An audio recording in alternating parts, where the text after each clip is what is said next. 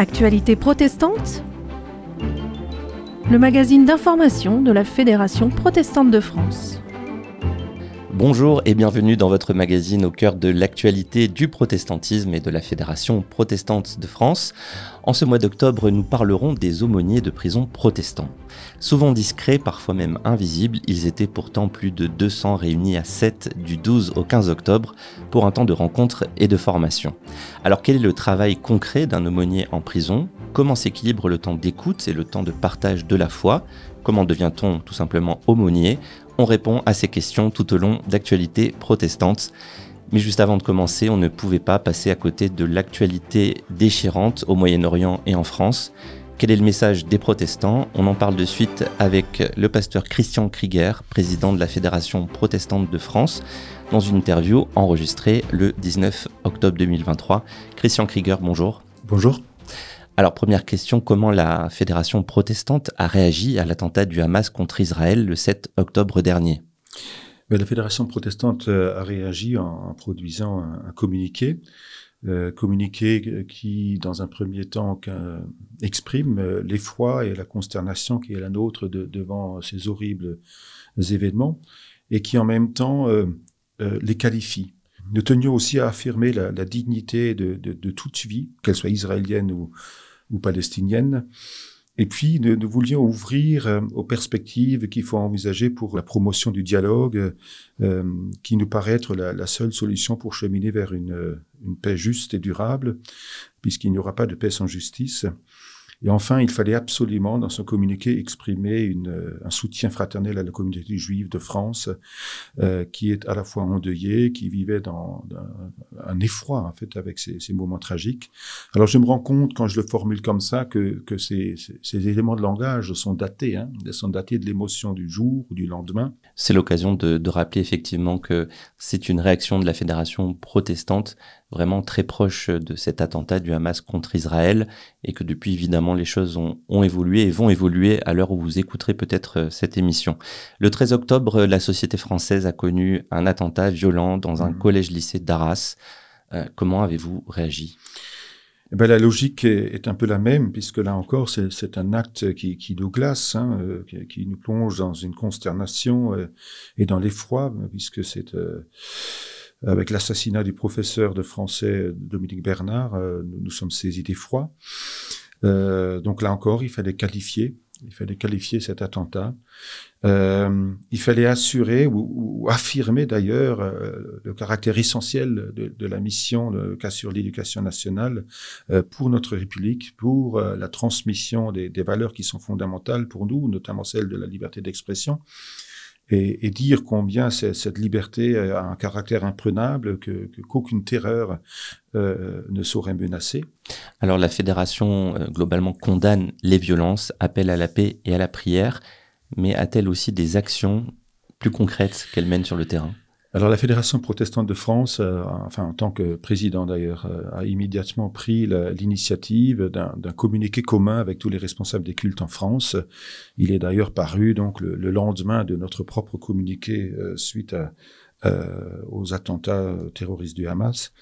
Euh, afin, l'objectif principal, c'était à la fois donc il fallait de nouveau qualifier les événements, euh, poser les mots qu'on pourrait signer ensemble avec des juifs, avec euh, des, des, musulmans ou des, des responsables religieux euh, juifs et musulmans, appeler à la paix et, et, énoncer un peu la perspective de cette paix et surtout dire qu'ensemble euh, nous savons faire montre de fraternité euh, et de relations fraternelles dans notre pays et que ce, ce, ce conflit aujourd'hui qui, qui, a tendance à, à, nous opposer, eh ben, de résister à ces oppositions et, et, de cultiver et de préserver ces relations fraternelles afin justement de, de, de montrer à nos amis palestiniens, à nos amis israéliens qu'une vraie fraternité est possible. Euh, donc l'idée, c'était de, dire que nous n'avons pas vocation à importer le conflit, mais finalement être des, témoins qui montrent qu'une réelle fraternité est possible, euh, y compris euh, entre musulmans, juifs, chrétiens, bouddhistes. Merci beaucoup Christian Krieger, président de la Fédération protestante de France. Et vous pouvez retrouver les communiqués de presse évoqués dans cette interview sur le site protestantpluriel.org, ainsi que différents éléments du travail et du dialogue interreligieux mené par la Fédération protestante de France. Et je vous propose maintenant d'entrer dans le monde de l'aumônerie protestante aux prisons. On commence avec une interview de Jocelyne Lebivic qui nous résume les grandes lignes du rôle de l'aumônier au micro de Mirana Andrea Mananjara. Actualité protestante. À votre écoute. Jocelyne Lebivic, bonjour. Bonjour. Vous êtes présidente de la commission justice et aumônerie des prisons. Alors, c'est quoi être aumônier de prison? Eh bien, c'est quelqu'un qui se rend en prison pour rencontrer les personnes détenues qui en font la demande. Et il a donc des entretiens téléphoniques jusque dans les cellules avec ces personnes. Les motivations pour faire appel à lui sont diverses. Certains veulent simplement un contact humain, ou d'autres se posent des questions sur Dieu, la foi ou la religion protestante. L'aumônier doit donc être sensible à la demande précise qu'ils expriment pour répondre de façon adéquate. Parfois, un accompagnement dans une démarche de foi se pose et sollicité, et plus spécifiquement, donc, euh, c'est un chemin, un accompagnement spirituel. Et ces entretiens sont au cœur de la mission de l'aumônier. C'est là, dans le quotidien de la personne détenue, qu'un cœur à cœur peut vraiment avoir lieu mais il y a également une dimension collective. L'aumônier anime également des cultes ou des partages bibliques. en fait, il existe une véritable église en prison pour les personnes qui en sont privées d'accès. Comment est-ce que vous travaillez avec les autres religions? De façon générale, nous entretenons de bons rapports avec les autres cultes présents. Les aumôniers des différentes religions s'entraident en général dans la prison face à des questions euh, euh, qui se posent. Et en général, ils vont ensemble devant la direction de la prison. Mais ces contacts sont, pas, sont très différents d'un établissement pénitentiaire à l'autre. Racontez-nous une journée type d'un aumônier. Il n'y a pas de journée type. En fait, les aumôniers sont tous des bénévoles et ils ne sont donc pas des agents publics de l'administration. Donc chacun s'organise comme il veut. Et en général, ils se rendent par demi-journée, une à deux fois par semaine, parfois plus, pour des entretiens individuels et pour faire un culte. Et comme tout est lent en prison, parfois en un après-midi, ils ne parviennent à parler qu'avec une personne ou deux personnes. Et ce sont les seuls qui peuvent se rendre jusque dans la cellule pour rencontrer quelqu'un. On a l'habitude de dire à l'aumônerie qu'un bon aumônier, c'est celui qui partage dans une cellule avec une personne détenue un café à moitié chaud dans une tasse à moitié pleine. Comment devient-on aumônier protestant de prison? Alors il faut se rapprocher du service euh, de l'aumônerie des prisons de la Fédération protestante, qui est euh, le seul service euh, qui puisse proposer des aumôniers à l'agrément. Ensuite, la personne, puisque l'aumônier a une double appartenance, à la fois il est envoyé par le culte, mais en plus, en fait, il remplit sa mission au sein d'un service public. Par conséquent, il y a aussi un contrôle qui est exercé par l'administration pénitentiaire qui, sur proposition de la fédération protestante, va euh, donner, délivrer un agrément. Et ensuite, il faut que la personne, même avant, en amont, il faut que la personne puisse vérifier, une personne qui serait intéressée à devenir aumônier de prison, puisse vérifier qu'en fait, elle en a véritablement la vocation. Certaines peuvent être euh, totalement effrayées devant le nombre de portes euh, qui se ferment derrière elles. Il peut y en avoir une douzaine. Et ensuite, euh, elles peuvent régulièrement se rendre dans un culte pour voir, pour se familiariser avec euh, la prison. Et si euh, l'expérience est satisfaisante, eh bien à ce moment-là, c'est à ce moment-là qu'un agrément est proposé. C'était à votre écoute et si le ministère d'aumônier aux prisons protestants vous intéresse, écrivez à cette adresse email fpf-justice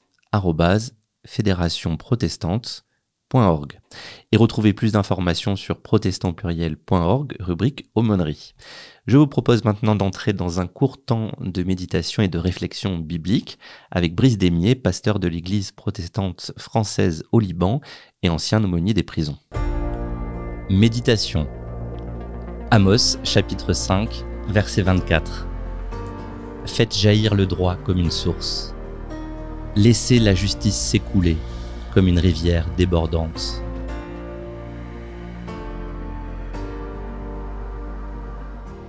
Le prophète Amos, c'est celui qui, plus que d'autres, ont défendu le droit et la justice.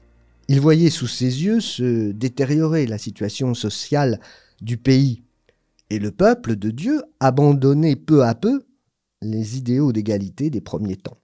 Alors le royaume est prospère et c'est tant mieux, mais il ne faut pas oublier celui à qui ne profite pas la croissance. Aucune fin ne justifie que l'on piétine la justice. Dieu est d'une certaine façon garant du droit et c'est la colonne vertébrale de toute société. Le droit est une limite à la toute-puissance des puissants, la garantie d'une place pour chacun dans la société. Nous avons la chance en France de vivre dans un état de droit, mais personne ne nous le garantit pour l'éternité. Nos sociétés sont fragiles et les menaces nombreuses. Pour que la justice s'écoule comme une rivière débordante, comme le dit le prophète, faut-il qu'on la laisse s'écouler et que l'on ne dresse pas des barrages ici et là pour en dompter le cours? Aucun principe, aucune tradition n'est supérieur à la justice qui s'écoule et on doit la laisser déborder. C'est très beau comme image, la justice qui déborde. Quand on travaille en prison, comme ça a été mon cas pendant des années et des années, on se bat aussi pour la justice. Pour que la prison ne soit pas un lieu de non-droit, où la loi du plus fort domine, mais un lieu où ce torrent débordant peut surgir aussi. En prison, on, rencontre des hommes et des femmes qui ont enfreint la loi et que l'on punit. Mais comment faire de cette punition un tremplin pour la justice? La question des aumôniers, notre question, peut-on faire aimer la loi à quelqu'un qui est entre les quatre murs d'une prison et qui subit cette loi comme euh, souvent euh, une injustice? Alors les, les aumôniers dans une prison sont des visiteurs particuliers. D'abord parce qu'ils ont beaucoup de droits d'aller et venir, de rencontrer quiconque, aussi longtemps qu'ils le souhaitent, même au fin fond euh, du mitard, c'est-à-dire de la prison de la prison. Et les aumôniers sont des témoins de la grâce. Alors la, grâce, c'est un mot piégé évidemment en prison. En prison, il signifie l'effacement des condamnations et non ce qu'on pourrait appeler pour nous, euh, dans un langage un peu religieux, la surabondance de la justice. Je dirais alors que la grâce en prison, c'est faire admettre à la femme ou à l'homme que l'on rencontre que l'avenir est encore ouvert. Voilà le sens d'une aumônerie, de l'aumônier, de, de, la rencontre. C'est faire admettre à la femme ou à l'homme que l'on rencontre que l'avenir est encore ouvert. Comme le tombeau est ouvert au matin de Pâques. Le tombeau est vide, ouvert est un lieu disponible. Voici un lieu de mort, un lieu d'enfermement qui devient un lieu de vie. Et ce lieu de vie est traversé par un torrent qui nous traverse. Même si parfois, en prison, il faut une sacrée dose d'imagination pour voir ce torrent passer, aller et venir. Alors, l'objectif d'un aumônier, ce n'est certainement pas d'encourager la victimisation du, détenu, et elle est toujours dans son sens, sorte de discours démagogique où l'aumônier apparaît comme l'unique Zorro, le sauveur de la prison. L'objectif d'un aumônier, c'est faire comprendre que grâce à Dieu, cette justice qu'il accuse peut aussi le sauver. Que cette justice, c'est pour lui aussi, pas simplement pour les gens du dehors. Faux débat, totalement faux débat de dire qu'il y a une justice des hommes et une justice de Dieu, l'une faillible et l'autre parfaite, l'une qui condamne et l'autre qui absout. Le verset d'Amos parle d'une seule justice. Et l'aumônier, dans une prison, est témoin, témoin de cette justice. Et il dit à l'homme et à la femme enfermés, toi aussi, toi aussi tu au bénéfice de cette justice, cette justice de Dieu, et qui, au bout, au bout du compte, Dieu est garant de ce droit. Tâche difficile, Prédication difficile, mais elle permet une responsabilisation et de remettre la personne droite.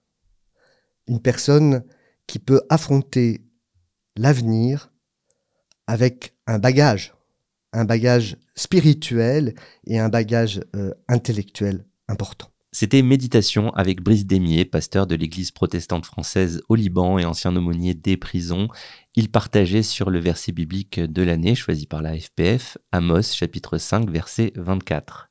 Tout de suite dans l'invité d'actualité protestante, je reçois Naomi Buick, pasteur et aumônier à Rennes. Elle nous partage son quotidien et une histoire touchante d'accompagnement d'une personne détenue. Actualité protestante l'invité. Naomi Buick, bonjour. Bonjour euh, Benjamin.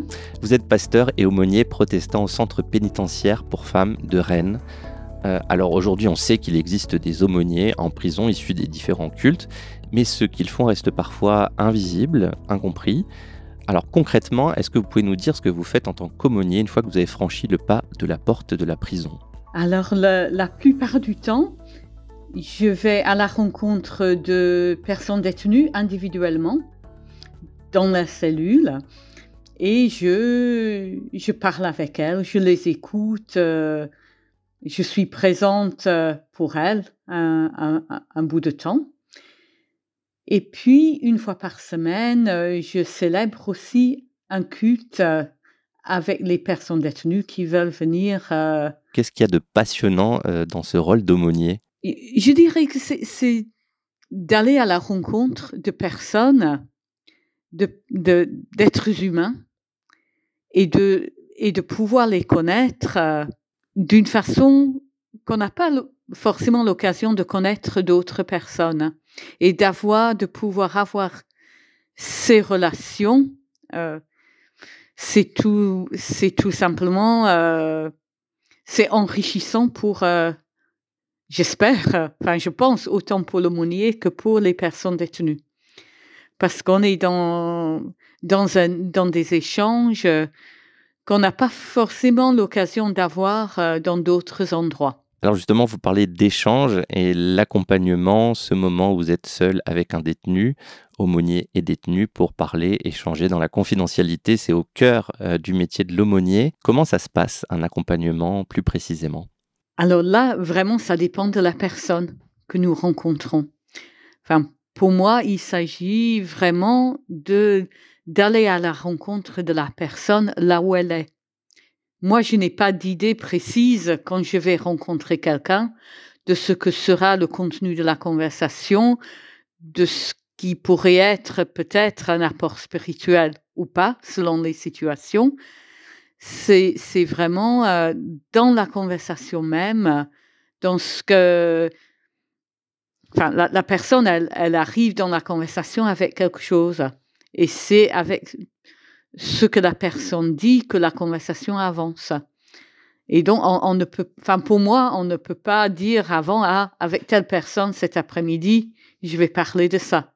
cela dépend vraiment de la personne elle-même. Euh, et, de ceux dont elle aura envie de parler euh, un jour précis.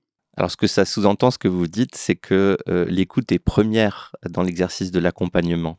Tout à fait, tout à fait. C'est c'est de d'écouter parce qu'il y a, il y a les mots, mais il y a aussi ce qui n'est pas dit. Il y a aussi ce que la personne va communiquer dans le non-dit dans son langage corporel, dans ses regards, euh, dans ses silences. Et c'est de d'écouter ce que la personne euh, est en train de dire, non seulement avec ses mots, mais aussi avec ce qu'elle est à ce moment-là. Est-ce que vous auriez un petit exemple euh, d'accompagnement qui vous a marqué euh, durant ces dernières années Vous avez été aumônier en prison et toutes ces rencontres que vous avez faites? Alors, c'est toujours difficile de, choisir de parler de tel ou tel accompagnement. Mais je, peux donner un exemple. Euh, alors, ça remonte quelques années. donc, je suis, je suis allée, à, ce moment-là, j'allais c'était en, fin d'année et je proposais des calendriers parce que le, l'aumônerie protestante reçoit donc de calendriers avec des, pour chaque jour un petit verset de la Bible. Et donc, à ce moment-là, on va voir des personnes qu'on ne rencontre pas d'habitude, qu'on ne connaît pas forcément d'emblée. Et donc, j'ai ouvert la porte de la cellule et j'ai trouvé une femme euh, toute recroquevillée qui. Euh, donc, je, me suis présentée. Bonjour, je suis le monnaie protestant. Euh, je suis venue vous proposer un calendrier. Et là, la femme, elle m'a regardée et elle m'a posé la question est-ce que c'est ces trucs-là où, quand on le lit, ça nous fait du bien? Moi, j'ai souri et j'ai dit oui, bien, sûr. enfin, j'ai pas dit le bien sûr, j'ai simplement dit oui. Et puis, donc, je, suis partie. Quelques mois plus tard, cette femme, elle m'a écrit, je ne l'ai pas revue parce qu'elle n'avait pas, elle n'en avait pas fait la demande. Quelques mois plus tard, cette femme m'a écrit en me disant que voilà, elle, avait, elle avait lu ce calendrier pendant, pendant plusieurs mois et qu'elle souhaitait en savoir plus. Et donc, elle m'a demandé si je pouvais aller la voir. Et, et, cette femme, enfin, au cours de plusieurs mois, j'ai vu une réelle transformation alors qu'elle s'ouvrait à la lecture des Écritures et que cela, cela faisait quelque chose dans son cœur, au point où euh, elle avait une amie qui, euh, qui l'appelait pour qu'elle vienne en cours de promenade un jour. Elle est allée à la fenêtre pour crier Ah non, je ne peux pas descendre, je suis avec le pasteur et c'est trop important. Ça venait du cœur. Ça venait du cœur. cette, cette, femme, j'ai bien sûr passé beaucoup de temps à l'écouter sur ses propres soucis, sur, ses, sur ce qui rendait la vie difficile pour elle. Mais ce qui m'a vraiment touchée, c'était la façon dont euh, son cœur s'était ouvert quand elle-même, elle a voulu lire les Écritures et qu'elle s'est laissée toucher par la parole de Dieu. Et puis ça, dit aussi une petite chose concrète euh, de la place et du rôle de l'aumônier en prison, qui peut se déplacer assez librement en prison et avoir les clés des cellules et entrer si les personnes, bien sûr, sont d'accord. Euh, donc une grande liberté finalement accordée aux aumôniers. C'est ça exactement, mais toujours dans le respect des, des demandes qui nous sont faites. C'était l'invité d'actualité protestante avec Naomi Buick, pasteur et aumônier à Rennes. Pour plus d'informations sur l'aumônerie aux prisons, écrivez à cette adresse email fpf-justice fédérationprotestante.org. Et vous pouvez aller également sur le site protestantpluriel.org, rubrique aumônerie. Et pour finir, Actualité protestante revient sur la création du pôle FPF Tarn-et-Garonne au micro de Thierry André, chargé de développement territorial pour la FPF. Actualité protestante au cœur des régions. Voilà, bienvenue pour cet enregistrement, pour euh, cette interview. Alors, euh, Véronique, vous êtes pasteur de euh, l'Église protestante unie à Montauban et Dominique, euh, vous êtes un des responsables de l'Église évangélique de Montauban, d'une des églises évangéliques de Montauban. Et il se trouve que vous êtes tous les deux co-présidents du dernier né des pôles FPF de la Fédération protestante de France, donc. et c'est le 14e qui s'est ouvert, qui est né le 30 septembre dernier à Montauban. Donc, je vais juste vous poser une question à laquelle vous pourrez répondre. Quel est votre ressenti à chaud sur euh, ce week-end d'inauguration du pôle FPF Tarn-et-Garonne? Pour moi, ça a été vraiment euh, un grand moment de fraternité, puisque en l'occurrence, euh, les différentes églises qui appartiennent effectivement à la Fédération protestante de France étaient là mais aussi euh, une église euh, appartenant au, CNEF, hein, euh, puisque sur Montauban, nous avons depuis fort longtemps créé une pastorale réunissant les différents pasteurs de la ville et même du département, des différentes églises protestantes. Et autant ce temps était destiné à l'inauguration du pôle Fédération protestante, autant nous avons été aussi heureux d'accueillir euh, les églises qui faisaient partie du CNEF, qui font partie du CNEF. Oui, pour moi aussi, ça a été un, un moment d'unité, de fraternité. Alors j'aime bien dire que notre richesse est dans notre diversité. Il y avait un moment où certains craignaient que peut-être on allait afficher nos différences. Et moi j'ai toujours pensé que la richesse était notre diversité et j'étais aussi heureux de voir euh, toutes nos assemblées arriver, dont la dernière qui nous rejoint, une église slovaque, euh, qui est assez enthousiaste dans le fait d'être avec nous. Et c'était vraiment une richesse de nous voir tous ensemble dans ces deux jours, puisque l'inauguration s'est passée euh, le samedi, mais nous avions la journée commune le lendemain. Et je crois que ça a été une belle journée. Une des qualités, je crois aussi, ça a été l'accueil, parce que j'ai vu et j'ai rencontré les élus ou les autorités et je pense qu'ils se sentaient à l'aise chez nous, accueillis. Est-ce que vous avez eu, une dernière question pour la route, est-ce que vous avez eu des retours de la part de, quelques personnes de ce week-end? Euh, oui, effectivement, j'ai eu des retours. Euh, voilà, les événements ont fait que euh, notre communauté avait déjà prévu un rendez-vous avec Madame Barège, maire euh, de Montauban. Et en l'occurrence, euh, vraiment, elle nous a retransmis sa présence ce jour-là, le dimanche. Elle était présente le dimanche comme un moment qui a été d'abord tout à fait joyeux et où elle s'est sentie euh, totalement à l'aise en fait avec l'ensemble des communautés réunies. Voilà. Oui, oui. Et moi, je parlais avec elle le dimanche. J'ai senti vraiment qu'elle était à l'aise au milieu de nous. Son compagnon euh, qui était là aussi et qui n'a pas trop l'habitude d'être dans ces milieux-là, était très à l'aise aussi.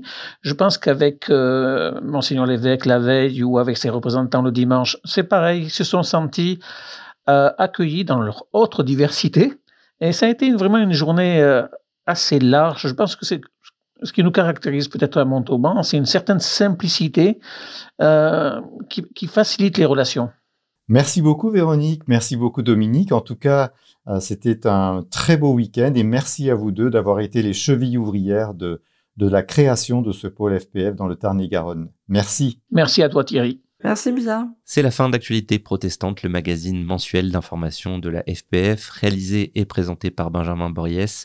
Merci d'avoir été avec nous. Merci à l'équipe de rédaction, Juliette Angeletti, Gaëtan Land et Mirana Randria Mananjara.